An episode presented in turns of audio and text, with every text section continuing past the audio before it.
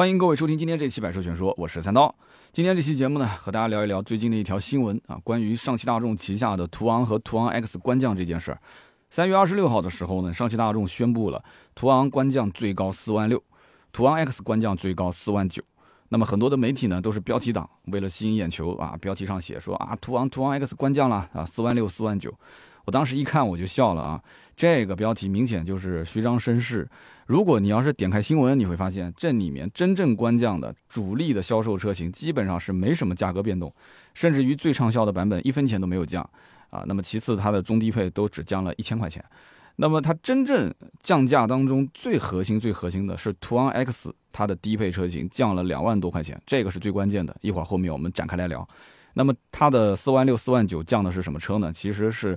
2.5T 的顶配车型只降了那一款，那么这个车型呢，其实在市面上基本都没有人买啊，非常非常少的人会去购买。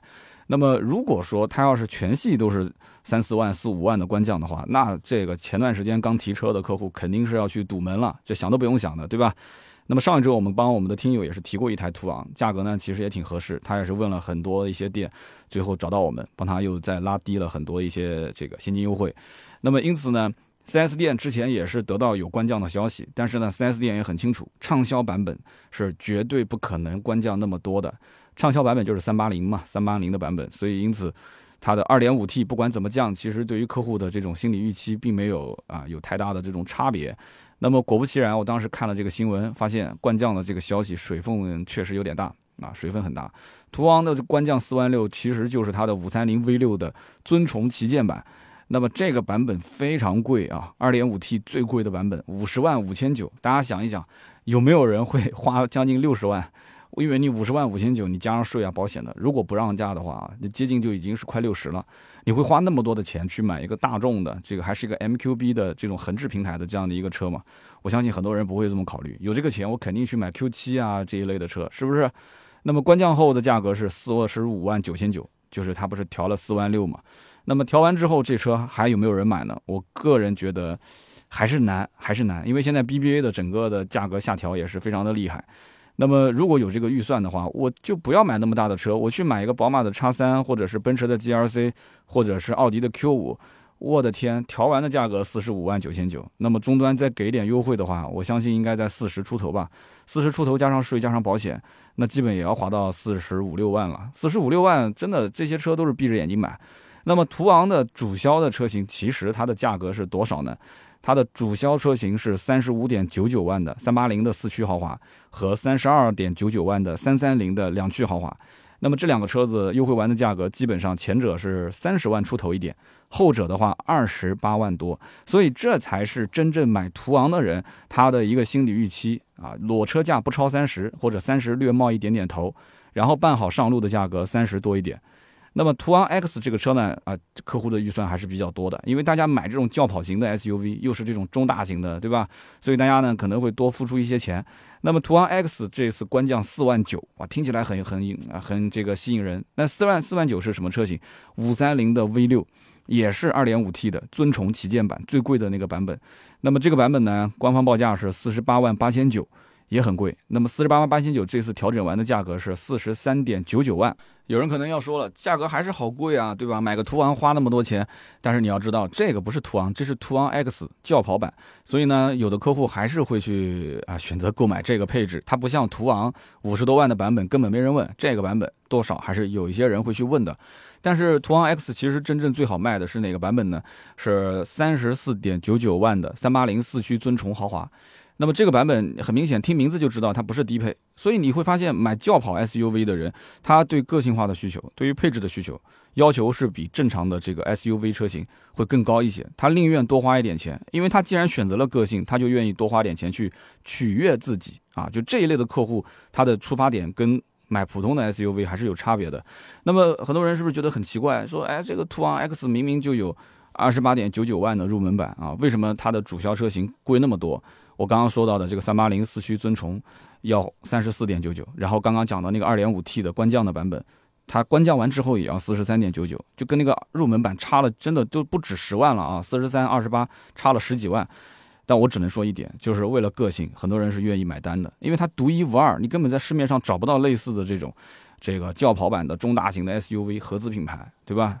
那么这里面呢有两个很有意思的现象，可以跟大家说一说。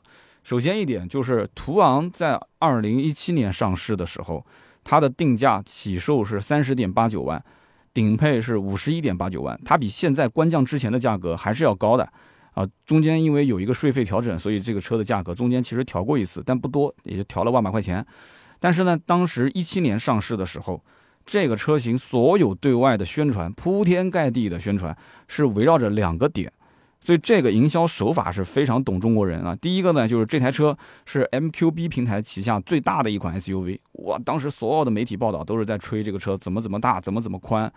那么第二个呢，就是这个车的顶配卖到了五十多万，很有话题性啊。所有的这些媒体宣传，不管是官方通稿也好，还是自媒体自己写的文章也好，都是在讨论，就是五十多万的大众的 SUV，你会买吗？因为途昂本身是个七座的 SUV 嘛，啊，途昂 X 是五座的，那么这个大七座的 SUV，哎呀，汉兰达这个准备要要要要应战了啊，汉兰达要要凉凉了啊，这个中国人对大众那么喜欢，对吧？占日系的买日系，占德系的买德系，所以非常有话题性。那么因此在网络上就会有很多的争议点，就围绕着这两个话题展开，所以这都是媒体在 网上带节奏带起来。那么有的人就会去说了，说五十万的大众啊，我去买它，那我脑子是进水了，对不对？这是一个观点。那么这个时候又有人站出来讲了，说，哎呀，你个键盘侠，你根本什么都不懂，这个能比吗？对不对？Q 七是什么？Q 七是跟卡宴、兰博基尼、Urus 共用 MLB EVO 的平台，你这个途昂再大，你也不过是一个横置的这个 MQB 平台。MQB 平台都是什么车啊？都是一些什么 Polo 啊，对吧？高尔夫啊，途观 L 啊，都是这些很常见的家用车。你怎么能跟那个纵置平台比呢？好，他们就开始吵。但是你不管怎么吵，吵到最后呢，想买车的人看看看看看，他自己也悟出了一些他想要的东西啊。就有的人觉得说，那毕竟还是大，对吧？什么平台不平台，什么纵置横置，跟我也没有半毛钱关系。我只要看到这个牌子这么大个车，价格合适，我就买。所以当时那两年可以这么讲，三十到四十万这个区间，其实很多的客户，如果是瞄着这个七座的中大型 SUV 的话，很多的一些人最终还是投票是投给了途昂，他是过过大概有一年左右的比较好的日子啊。那么这两年三十到四十万的整个的市场变化特别大。对不对？去年开始，途昂就看到了这个市场有点不对劲了啊，因为 BBA 的整个的价格开始下沉，然后同级别 N 多的车开始发力，所以呢，这个整个途昂这车子卖的也是不是很给力啊，销量一直下滑，所以开始打折促销。那么大家就看到了，二零一九年整个市场上途昂的价格从优惠两万到三万到四万，一直优惠到五万，那么到最后高配车型五万六万都打不住啊，还要再往下降。那么优惠到这种程度。那按道理讲销量还不错，是不是？那么二零一九年好不好不容易啊，打折终于卖出去多少车？卖出去了八点四万辆啊，这个成绩也还不错了，就基本上一个月能卖到大概七千多台、八千台。那么这个销量跟谁比呢？啊，就要跟这个汉兰达去比。我觉得应该算是勉强跟汉兰达打了一个平手。汉兰达二零一九年去年一年啊卖了九点八万辆啊，途昂是卖了八点四，所以你想一想。九点八八点四听起来好像差不了多少啊，一万多台摊到一个月也就是一千台的差距，但是你要搞清楚，汉兰达是加价卖了九万八千台，啊，途昂是让价让了三四万四五万都不止才卖出去八万四千台，这里面还是有一定的区别啊。那么之后途昂 X 上市，途昂 X 上市之后呢，它本来的定位是什么？它想要错位竞争。什么叫错位竞争呢？首先，这两个车本来就是兄弟车型。你说它是轿跑 SUV，其实我从正面、侧面看，差别并不大啊，就是那个 C 柱稍微有一点点，有一丢丢的溜背造型。它为了怕去牺牲后排的头部空间，它的那个溜背溜的也不是特别的厉害。你像你像那个奥迪的 Q 八，对吧？你像奥迪的 Q 三，它这个溜背，我觉得溜的就比这个途昂还要再溜一些，所以它还是比较保守的，它不能做太过于浮夸的这个轿跑造型。那么双车战略，一方面呢，它其实是感觉啊，大众品牌觉得说，我是把途昂的整个的车的调性再往上提一提。那么另外一方面呢，它也是为了去捕捉那些追求比较个性化、比较有差异化的这种客户啊，就对钱不是很敏感，但是呢，我就要买独一无二，就这一类的人。那么另外一方面呢，它其实也会啊分析这个市场，就是这个市场里面，其实合资中大型 SUV 当中很少有轿跑的这样的一个产品。那么当时呢，途昂 X 对外的宣传就给人一个什么感觉？就是啊，我的定位呢，途昂 X 是高于途昂的，对吧？然后我走的是轿跑 SUV 的路线，你喜不喜欢？喜欢就过来看。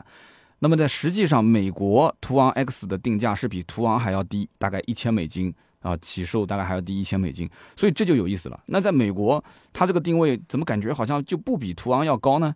但是在中国怎么就它就这么玩儿，就感觉好像途昂 X 要高于途昂？实际上，我觉得啊，这就是大众研究中国人的消费心态，研究的真的是非常深。大众的营销策略，它就是先赌一下啊，就是在中国的消费市场里面，总是有那么一部分人是认大众这个牌子，而且是认轿跑的这样的一个个性化的造型需求的，所以因此它可以把价格卖得高一些，它有一定的溢价程度。如果这个溢价啊在市场上大家不太能认可了啊，大家开始玩腻了啊，就感觉好像也普普通通，也也开始有点审美疲劳的时候，它再进行调价，并没有什么难度。但是你一上来如果定价定的是比途昂要低的话，你后期再想把这个车子价格卖上去，那是不可能的。所以这就是大众很聪明的一个点啊，非常自信，这个车子不管上市的时候定什么价啊，都会有人来买的。所以呢，我们可以理解为，二零一七年到二零一九年，途昂这个车子在市场上是作为一个试探，啊，也是给后面的一些兄弟车型啊，新车上市，陆陆续续的给他一些这种呃打前站、探个路，然后埋下一些伏笔。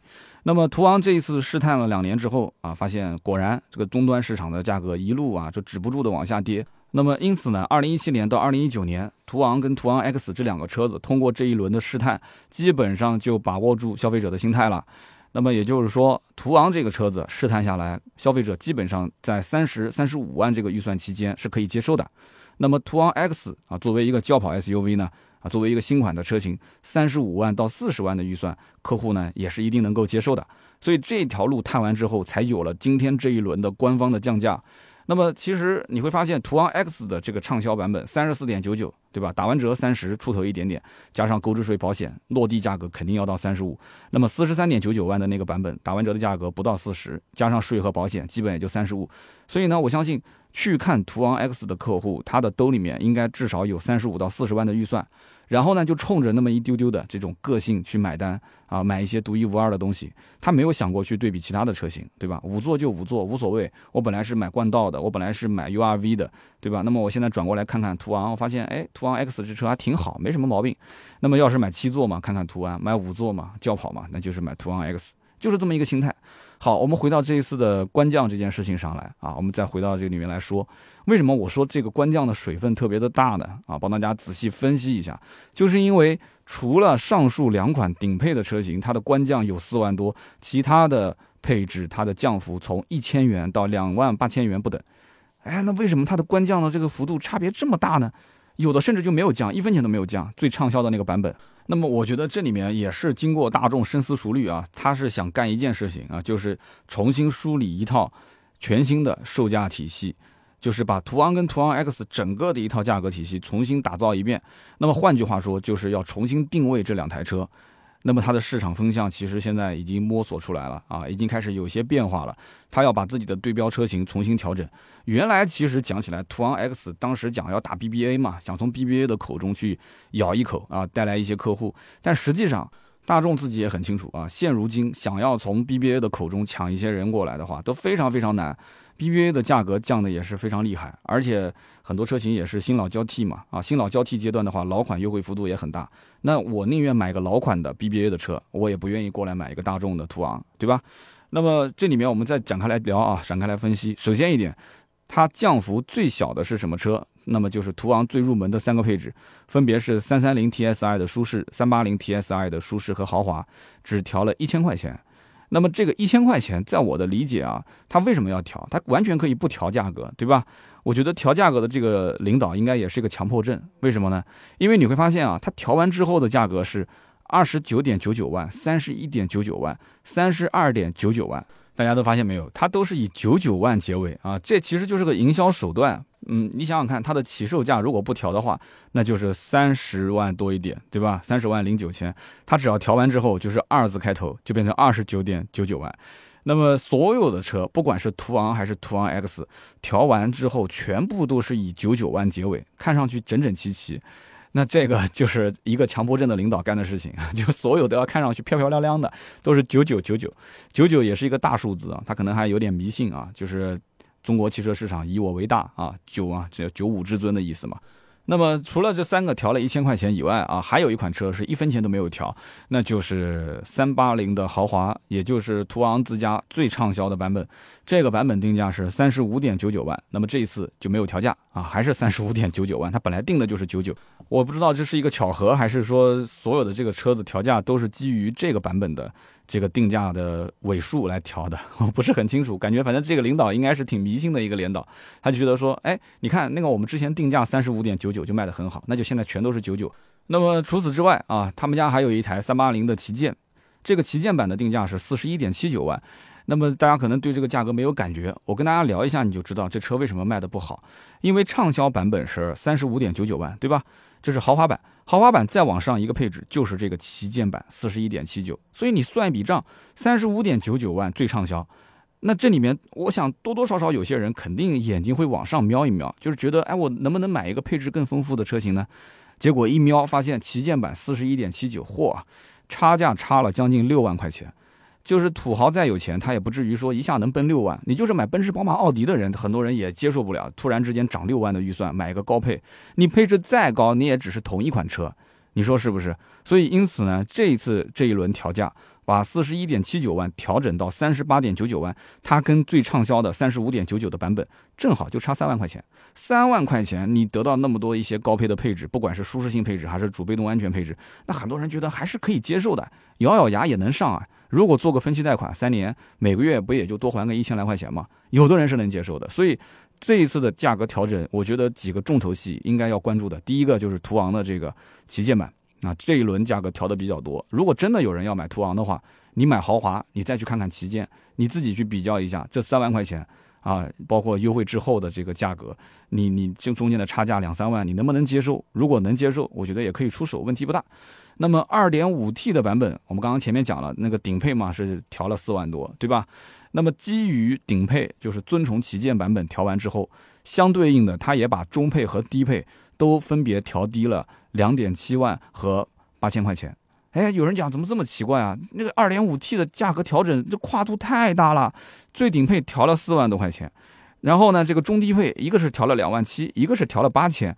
一共就三个配置，调的这个价格怎么差别这么大？那其实不就说明前一任领导当时定价就有问题吗？我估计应该是换了一个新领导啊，在打前面那个领导的脸，啪啪啪的打。那么这样一次调整完之后呢，它就变成了 2.5T 版本，呃，售价从41.99万到44.99万到45.99万，那么中间分别它的这个价格跨度也就是三万块钱、一万块钱。哎，那这样就有意思了。途昂的 2.5T 的版本，其实本身它的存在的意义啊。我觉得是符号化的意义大于它真实的销量意义，因为根本就没有人会指望这个两点五 T 能卖的有多好。它这一轮调价其实入门的门槛也没有调低太多，还是要四十多万，对不对？只不过感觉顶配的这个价格调低了一些，中间呢跨度不是特别的大。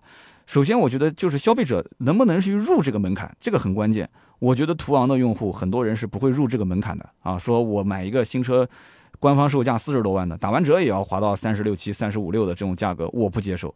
所以这一点，我觉得大众还是很聪明的，因为他本来就知道这个车子想跨入门槛的人就很少，所以干脆我就把顶配的调性调低一点啊，不要搞那么高了，这个有点夸张。这个我们一会儿再讲，它也是为了给后期的一些车型啊做一个铺路。但是入门的价格我不会调得太低，其实它的入门的四十一点九九，按我的推测，它还是可以再调低一些，它可以调到四十万以内，但是它就不这么调，为什么呢？因为它要的是调性，它要的是调性。二点五 T 入门版它只调了八千块钱，它完全可以把入门版的价格调到两万七、两万八啊，下调两万七、两万八完全没有问题。但它其实还是要让你知道啊，我的途昂还是很贵的，因为途昂只有贵，它下面的这些中低配的车型才能卖得出去，对吧？那么我们再看一看途昂 X，途昂 X 这个车呢，其实是这一次官降的一个重头戏。那么重头戏在什么地方呢？就是途昂 X 的最入门的配置，三三零豪华、三八零豪华分别官降了两点七万。那么两点七万的价格官降之后，直接就变成了原价三十一点六九。那么这一次官降完，原价就是二十八点九九，原价三十三点六九，官降完之后达到了三十万九千九。那么他这样做的目的是什么呢？我觉得啊，他这样做的目的只有一个。就是去正面刚新冠道啊！有人讲说冠道上市这么久了，怎么想到今天才过去杠它？这个跟大家稍微再解释一下啊。了解这个市场的朋友应该知道，三月二十七号，上汽大众宣布途昂和途昂 X 官降，仅仅四天之后，新冠道就上市了。那么之前由于冠道的 2.0T 的这个版本啊，它不符合国六的排放标准，所以冠道在很长一段时间内，对吧？去年七月份这个调整国五、国六嘛，那么很长一段时间，将近一年的时间，它都没有 2.0T 的车型可卖，所以因此途昂、途昂 X 在这一段时间之内，它是有一个喘息的机会。啊，他不用去跟冠道杠，杠到冠道没有二点零 T，我不想跟他的一点五 T 去杠，一点五 T 价格对吧？价格也不是特别的高，所以因此整个的途昂和途昂 X 在这一段时间内，应该讲日子过得还是挺不错的啊，加上它的终端优惠也蛮好的，销量一路还是看涨。我们刚刚也讲，二零一九年的销量啊，整体跟汉兰达几乎差别不大。那么新冠道这一次上市啊，二点零 T 起售二十七点九八万，也没什么变化。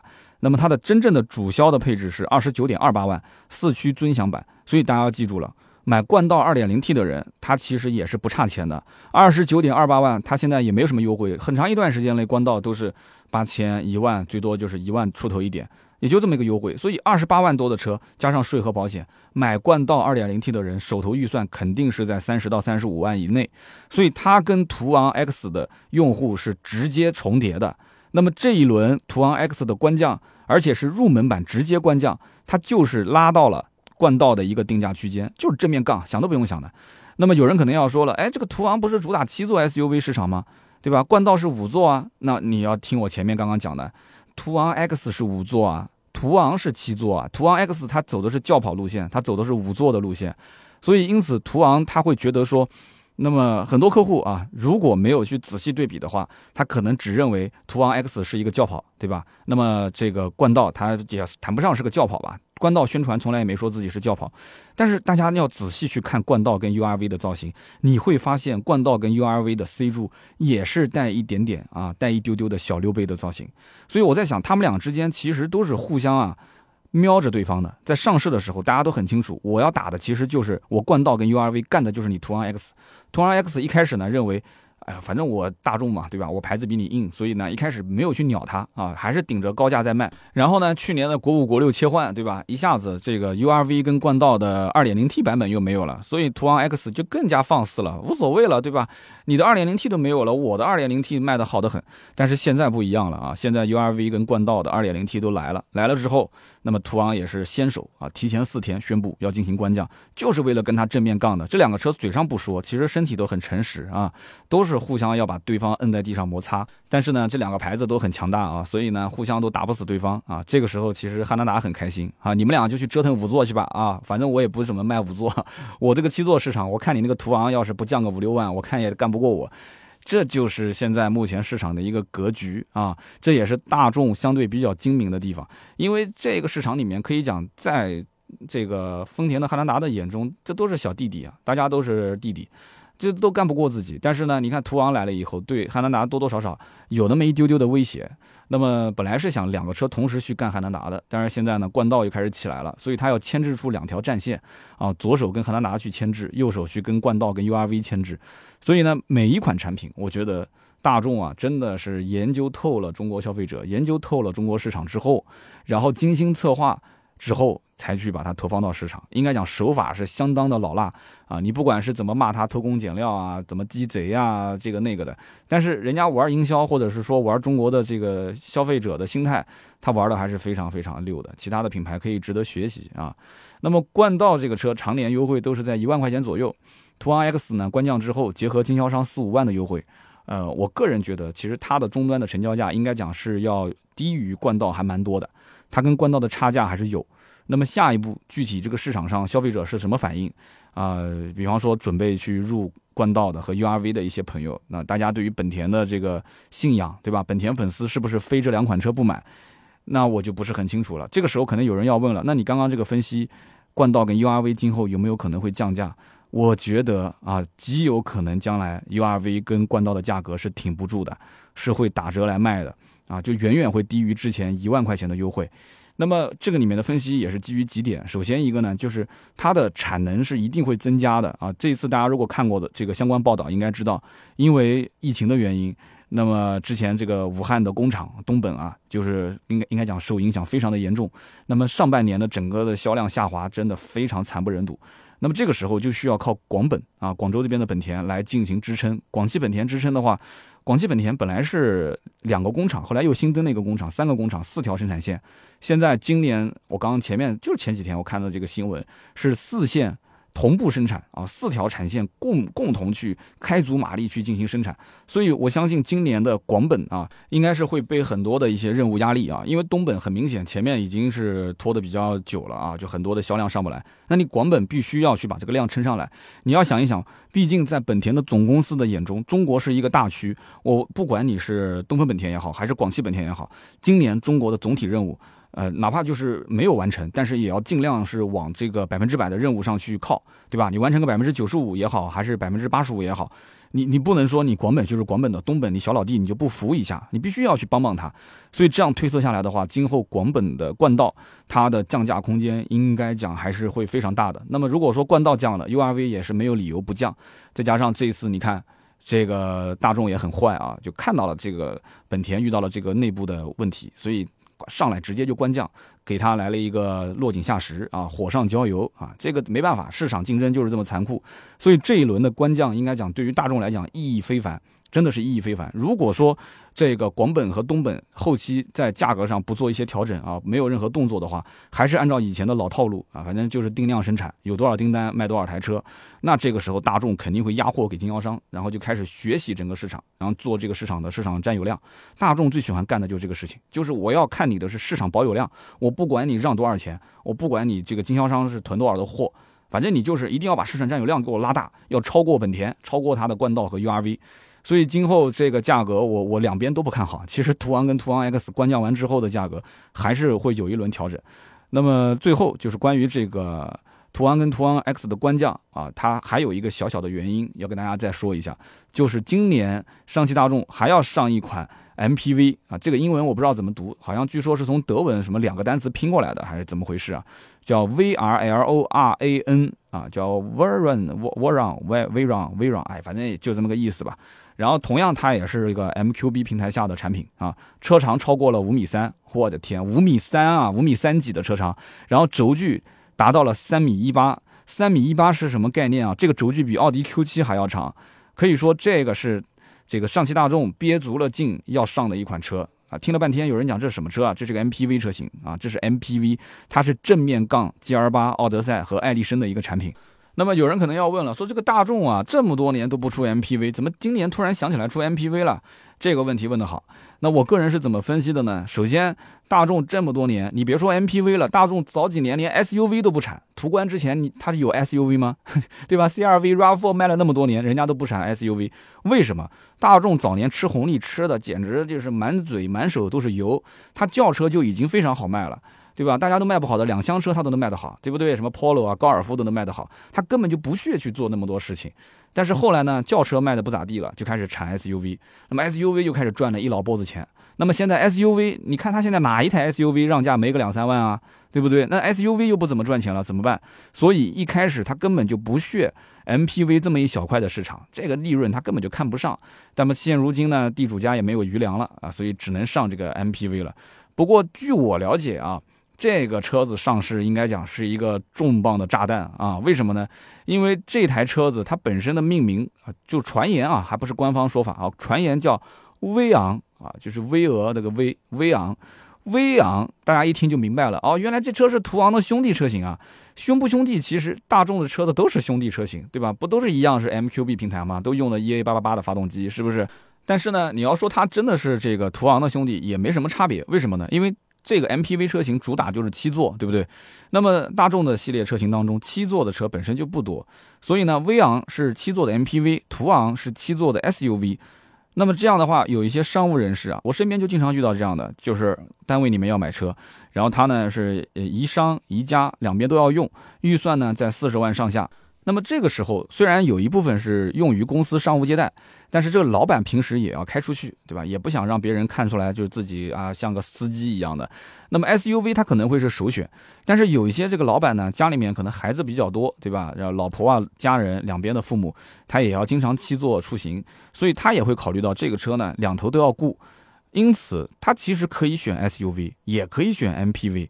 那么手上的预算又是四十来万，所以这个时候途昂跟这个威昂两台车，它都是可以买的，都是可以选择。大众这个牌子本身又是自带商务属性，对不对？所以因此这款 MPV 只要它将来上市，不要偷工减料，不要粗制滥造啊！我的节目可以粗制滥造、胡说八道，但你车不行，对不对？只要他造的这个车子呢，不要爆出一些非常严重的丑闻，我相信将来应该讲热卖是必然的啊。中保研的碰撞也不要出什么大问题啊，对吧？G L 八之前撞的不咋地，你这个车子你既然都已经是后上市的，我相信你就是应试教育，你也得要把那个百分之二十五的偏置碰撞的那个地方，你也要加强一下。如果撞一个这个全优啊，撞一个全都是 G，那这车我估计将来就炸了。我跟你讲，就可能加价买都有可能。所以呢，这个车子呢，它在今年下半年上市，那么因此途昂这一轮就必须要降价。为什么呢？因为它要为这个威昂去让路。为什么讲要他为给这个威昂让路呢？你想，威昂的定价，它一定是盯着 G L 八、奥德赛跟爱迪生去的。那么我们可以想象得出，这个威昂上市后的起售价肯定是二十多万，对吧？然后顶配应该是在四十多万。那么按照大众这个调性，它的定价可能略微的会比它稍微高一点。我们之前也讲过了，像奥德赛现在燃油版已经没得卖了嘛，对吧？但是后期不知道还会有没有可能上。所以奥德赛目前的整个的定价，包括爱丽绅啊，可能起售价格是偏高一点，所以这也就给了这个威昂将来上市的定价有一个可以拉高的幅度。而且这个别克的 G L 八最近也是在拉高自己的定价，新款的 G L 八上市，对吧？E S 版本包括艾文尼亚的版本定的也不便宜啊，终端也没什么太多优惠。所以我怎么算来算去，我觉得这个威昂今后的定价应该是不会低的。我估计啊，起售价应该至少在二十六七万往上跑，二十七八万起售都有可能。所以这个怎么说呢？现如今啊，这个途昂跟途昂 X 这个价格，它其实起售也差不多在二十八九，对吧？二十九万多三十万，它跟这个将来的威昂这个 MPV 车型，应该讲重叠度是非常高的。那么即使现在这个途昂跟途昂 X 它不进行官降，等到威昂上市的时候，它一样还是要调整到现在这个位置，还是要降价。要不然的话，同平台同动力尺寸，人家 MPV 先天还有优势，比你大一圈。那你说我为什么一定要买你的途昂，不去买这个威昂呢？是不是？所以这次降价呢，也有这一点点原因在里面啊。要不然你就反衬出来说这个途昂、途昂 X 定价不厚道。所以呢，恰逢冠道 2.0T 上市前夕啊，就顺势把这个价格给调整了。那么综合来看啊，大众是真的非常了解中国市场。那么威昂这款车实际上啊，就是中国特供车，老百姓需要什么它就造什么。但是呢，它不像五菱啊，五菱是老百姓需要什么我造什么，但是价格便宜。它是你需要什么我造什么，但是价格不低，价格不低还是有人买，是吧？这么多年了，大众的这个负面新闻一直都不断，但是呢，销量一直都看涨，这背后有很多原因。那么希望今天这一期节目啊，通过我去分析途昂跟途昂 X 的行情，那么对大家呢能够有所启发。好的，那么以上就是今天节目所有的内容，感谢大家的收听和陪伴啊！这期节目呢，我也想问大家一个问题：三十到四十万的预算，你会选择买大众的途昂和途昂 X 这个车吗？那么欢迎在节目下方留言告诉我，留言评论是对主播最大的支持。我们也会在每期节目的留言区抽取三位，赠送价值一百六十八元的芥末绿燃油添加剂一瓶。那么最后呢，也说一个我比较开心的事情，就是大家也知道我。前段时间开了个抖音啊，抖音账号叫三刀砍车，砍就是单人旁的砍，砍大山的砍。三刀砍车一开始呢，我是说人物的故事，把我们李斌的故事、理想的故事拆分开来去说。那么很多人也反正捧个场吧，哎，觉得也也没什么意思。我之前音频都听过了，结果前两天我出了两期，一期是分析凯迪拉克 CT 四的这个价格，还有一期呢是做了一个本田的 1.5T 的引擎的一个讲解。哇，这个抖音上一下就炸了，两天时间炸了好几万的粉丝啊！然后整个点赞都好几万，评论也是好几千条。那么我也看到了好多的一些我们喜马拉雅的好朋友在抖音下面留言说：“哎，无意之中我刷到三刀了，缘分啊！三刀来抖音了，Hello Hello，啊，我基本上每条都回。所以呢，我希望我们喜马拉雅的好朋友啊，我们的这个好兄弟们，在抖音上如果有抖音的话，可以去点一波关注啊，三刀砍车，点一波关注，看到了我的视频。”给我点一个赞啊！甭管我说的好不好，反正我觉得这么多年的老铁了，给个赞这个面子总得有的吧，对不对？给我一个赞，评个论，点赞、评论、加关注，一波三连，谢谢，再次感谢各位。好的，那么下面呢就是关于上期节目的留言互动。上期节目呢，在最后的留言互动的时候，可能我发表了一点小感慨啊，说最近因为年后啊，很多的精力放在小视频上，所以呢，感觉受到了一些困扰，因为毕竟没有找到这里面的一些节奏啊，不知道该怎么玩儿。然后呢，我看到可能有一句话说的有点重啊，说公司已经是处于这种生死存亡的边缘啊，好多好朋友在安慰我。然后有一位叫做 A M E N A M E N 这位听友，他说：“我认为电台或者是音频永远不会被淘汰，它有自己独特的优势存在。比方说，它很方便、很快捷，随时都可以听，累了闭上眼睛也可以听，开车也可以听，啊，总不能开着车还看着屏幕，对吧？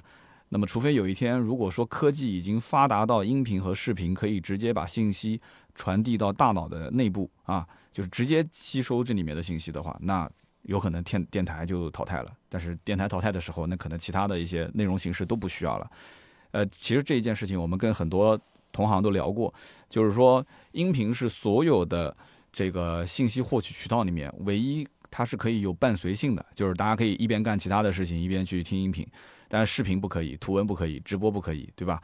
那么所以音频确实很特别，但是呢，它的这个整整个的这个影响力啊，可能它需要一个慢慢的增长的阶段。就比方说你没有视频可看，就像以前我们看很多一些老的电视剧里面啊，很多的一些这个这个这个不能讲古时候的人啊，就过去的人，他们确实就会抱这个收音机去听，对不对？所以因此呢，这个我觉得是每一个时代的产物。那么怎么样用新的玩法去玩以前的这种？呃，老的方式用新的内容去填，这个是我们值得考虑的。上期呢，这个讲的确实有点重，这心情确实那段时间很压抑，就是又压抑又有挑战，又有想法，然后在那个过程中很挣扎。所以节目最后一般都是我比较放松的这个阶段啊，跟大家去聊聊天。那么正好最近这两天时间，我们思路稍微转了一下啊，稍微的就可能摸到了一点点短视频的这个调性。那比方说，我之前一直在讲人物故事，以为大家喜欢听，其实抖音上的人都不爱听。然后后来呢，我就做了一下子这个汽车的小的一个评价评测啊，就市场行情分析。结果一条视频一发出去，然后立马就几万个赞啊！那我觉得，那这个可能摸到了一点点这个里面的门道。后面呢，可能会先再投几个类似这样的视频，再看一看效果啊。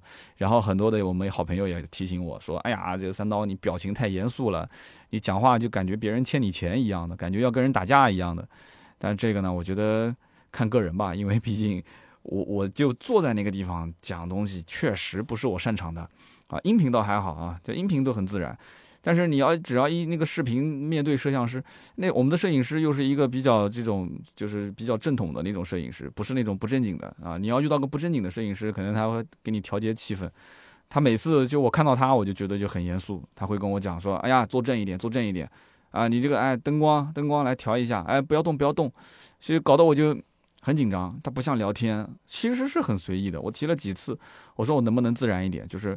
好比说，就是一个摄像机往那边一架就可以拍了，他们都说不行，不要这样，不要这样，还是要把这个专业度给它做出来。所以我也不知道是谁对谁错，因为在这种专业的领域，我我连我连单反，我就除了会开机，我什么都不会调。那他既然有他的想法，我觉得还是听一听专业人士。然后我看到还有一位叫做午后清风一九八三，他说：“三刀啊，我会一直听下去的，支持你。”他说：“你能不能就开一个付费的精英版？”那我一定会一直支持，然后我也会去付费听你的付费节目。其实关于这个音频付费的事情，我已经讨论不止一次了。那我曾经听小说，在这个喜马拉雅上听一些还不错的小说，然后呢，这个主播在大概听我听到一百期左右，他就会告诉大家说，呃，好像就是那个叫什么老千生涯吧，他说，呃，你可以去付费，然后呢去购买专辑。我当时一听我就吓一跳，我想啊，就听了一半，正高潮阶段就就没了吗？然后他当时也没说得很清楚，然后我继续往下听，继续往下听，结果发现，哎，也能听啊，我就不知道他那个付费是什么意思。后来我才知道，他其实就是当时那个专辑在，呃，日更或者是一天更两期的时候，那么你付了钱的人，你可以一天听八期啊，他等于把后面的这个音频就提前给你录好，VIP 可以提前把它给听完，啊，原来是这么玩的。但对于我们来讲的话，其实我我真的我没想到一个好的方法，没有太想到。以前我觉得好像做教呃销售培训啊这些应该我也比较擅长，但是后来我发现其实汽车销售对于培训没有什么刚需，老板很着急啊，老板很着急，然后管理层很着急，但是下面的销售并不是很急。真正你说要是呃有求知上进的这种销售，我觉得你稍微点拨一下，也不需要给他一个课程，稍微跟他讲个几句，他其实就已经明白了啊，就该怎么做。所以在我们这个汽车品类当中，就这么垂直的一个品类里面，到底能做成什么样的一个付费内容，我自己也没有想通。那谁跟钱会过意不去呢？但是你提供一个精品的优质的内容，你去赚这个钱，我觉得是啊，良心上是过得去的。但是你就是完全为了做而做，去凑这个数字，去赚这个钱，那你时间久了肯定是把口碑给砸了嘛。所以我对这件事情还是比较慎重的啊，就我宁愿还是免费节目一直做下去，哪怕就是接点特约，然后被人骂，我觉得那至少。最起码我的免费节目是定时定点更新，对吧？保质保量的更新，希望大家多多理解啊！我们也常交流。下面一位听友，他的名字叫做“请把咖啡豆留下”啊，他说：“三刀啊，这期节目说的很在理啊。音频的寿命啊，我觉得应该是比较长的。做很多的事情呢，听着音频会让自己觉得心更安静一些，那么感觉更好，做事啊、工作都可以稳定一点。那么这样的话，我就觉得你的音频有的时候太短哈啊，真的是太短，而且更新周期太少。”那么你的每一期我都听，但是完全听不够啊！经常能从你的音频里面听到一些惊喜，哪怕节目后面的解读也经常让我耳目一新，听到一些不一样的见解。对于你说的这个特约节目的啊留言区的这个模板，哈哈，我已经 get 到了，下次一定支持。那我相信，其实很多听友都是这样啊。我一直很担心，我节目最后的这个互动环节可能会比较啰嗦，因为这个互动环节除了有大家的问题以外，都没有提纲啊。那我基本上都是即兴会去啊想一些东西跟大家进行交流。但是这种东西呢，就是就真的是我平时说话最最自然的一个状态，因为前面半段的这个内容多多少少还有一些提纲跟文字。那么因为我这个人讲话语速比较快，所以我就是怕嘴会瓢了。啊，嘴会瓢了。就前几天做直播的时候，经常会嘴瓢，嘴瓢，然后大家就发弹幕告诉我说：“你说错了，说错了啊。”那做节目呢，我就是怕会嘴瓢，年纪也大了，现在的记性也不像以前那么好啊，多多理解。所以呢，节目最后的这一段呢，我觉得就是像我听到你的一段微信的留言，哎，然后我给你做一个回复。我这个人本身也比较啰嗦，所以大家呢多多谅解啊。如果不爱听最后这一段回复的，你就可以直接跳过，把前面的内容听完了，你就直接切下一段。那么这一位叫请把咖啡豆留下，他讲就是说节目当中呢，呃，我很多东西其实是讲的比较的细。我前面的留言我也看到很多人讲，就是抽丝剥茧的，就是这种是慢慢的展开来啊，掰开来揉碎了去聊。很多人也在就提醒我，那天有一位听友留言很有意思，名字我记不得了。他跟我讲，他说你其实可以呃去 B 站，就把你的音频啊，然后配一些图片。这样的话，你就成了一个 B 站的视频的 UP 主。哎，我当时觉得这个建议很好，我就跟我们的，我就跟我们的这个视频组去聊了一下。然后视频组的人跟我讲，他说，其实你这个很麻烦，为什么呢？因为人家的这个视频是先出脚本，然后再根据他的视频的这个节奏，一点一点的去做相关的图片啊，或者是视频的剪辑。但是你这个写音频脚本的时候，你是就着音频的节奏来做的。所以呢，你你很多东西就是比较口语化，比较的拖沓，它就不像音频的那么快节奏。你那除非重新录一遍，那重新录一遍你也不可能对吧？投入那么多时间精力。所以我也想听一听我们节目当中啊，有那些做视频的这些朋友们有没有兴趣跟我合作的，就把我的音频直接做成一个视频版本啊。我们俩合作形式可以是付费用，也可以是我们将来。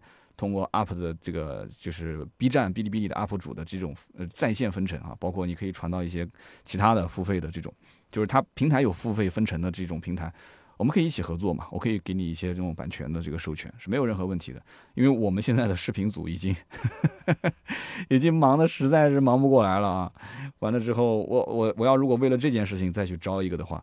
有点麻烦，所以我想听听大家的意见啊。音频转成视频，以前也不是没转过，很早以前我们也转过，当时没有任何的其他的这个中间为了内容去配图配视频，我们就是一张图从头到尾一个小时，就相当于就是只有一个固定的画面，其他什么都没有。